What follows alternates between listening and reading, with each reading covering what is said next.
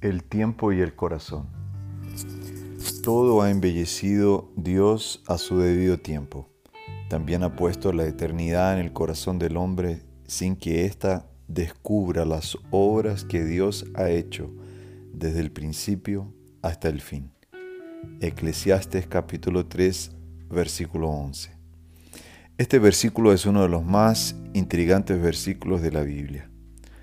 Afirma la creación divina y su perfección, pero también agrega el elemento de tiempo más circunstancia. ¿Alguna vez seguramente usted ha escuchado la frase que una persona estaba en el momento correcto en el lugar y en el lugar correcto? O sea, tiempo más circunstancia.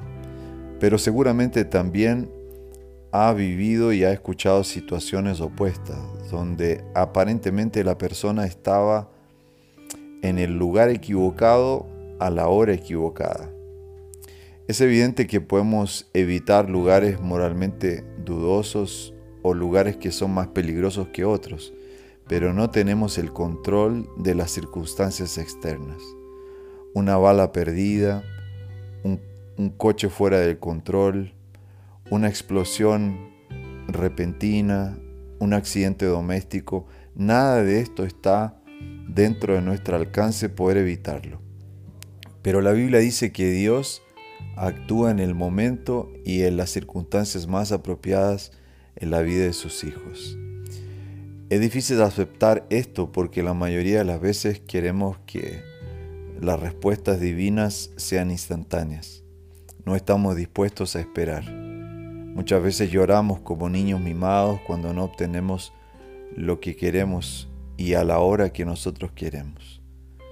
La segunda parte del versículo de hoy nos dice que en el corazón del ser humano hay un vacío, una búsqueda por lo eterno, por todo aquello que va, más allá de lo visible, de lo que podemos palpar, de lo que podemos tocar hay un deseo por algo superior. Debe ser por eso que el dinero, la fama o el glamour no pueden llenar el, vacío que existe en el corazón humano.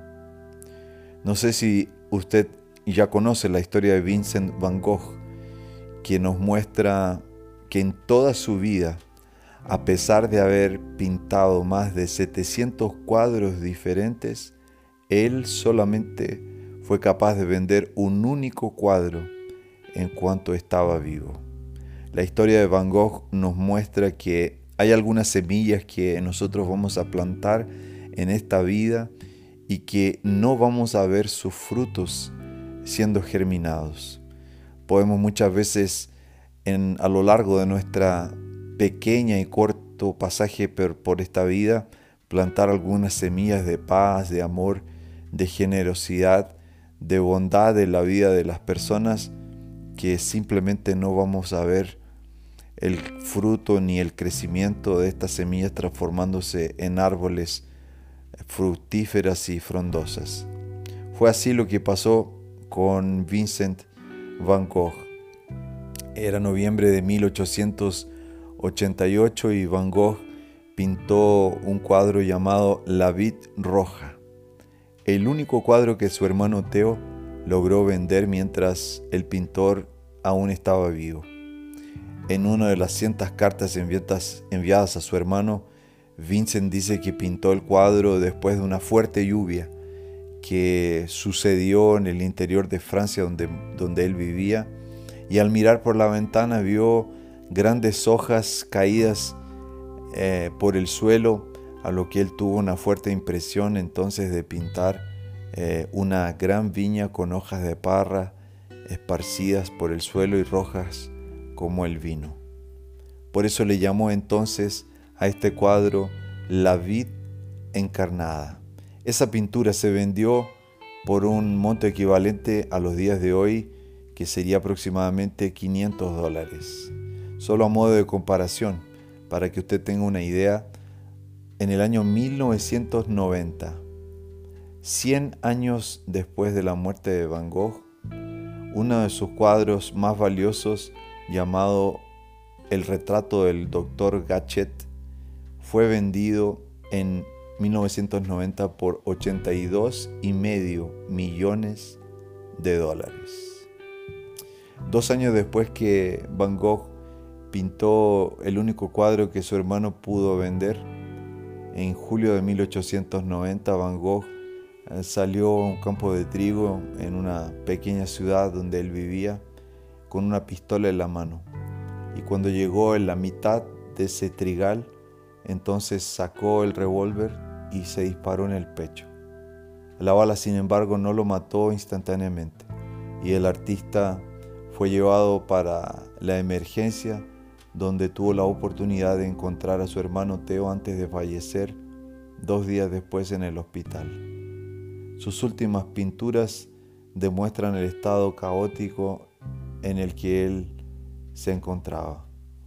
El tema de hoy nos muestra que solo el tiempo puede curar y suturar algunas feridas, restaurar algunas heridas que, que tal vez nosotros mismos o alguien nos ha provocado. Ese tiempo es el tiempo que pasamos con Dios, no el tiempo como alguien puede atribuirle al tiempo capaz de curar eh, de forma solitaria todas las heridas. Prefiero creer que es el tiempo que pasamos con Dios el que permite que muchas veces podamos entender sus propósitos o cuando no podemos entender, podamos confiar que Él actúa en el tiempo y la circunstancia más adecuada para sus hijos.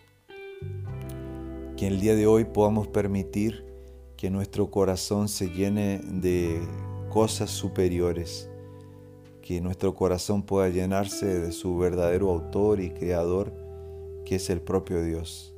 Y la pregunta que nos debemos hacer al final de la meditación de hoy es, ¿qué cuadro estamos pintando de nuestra vida?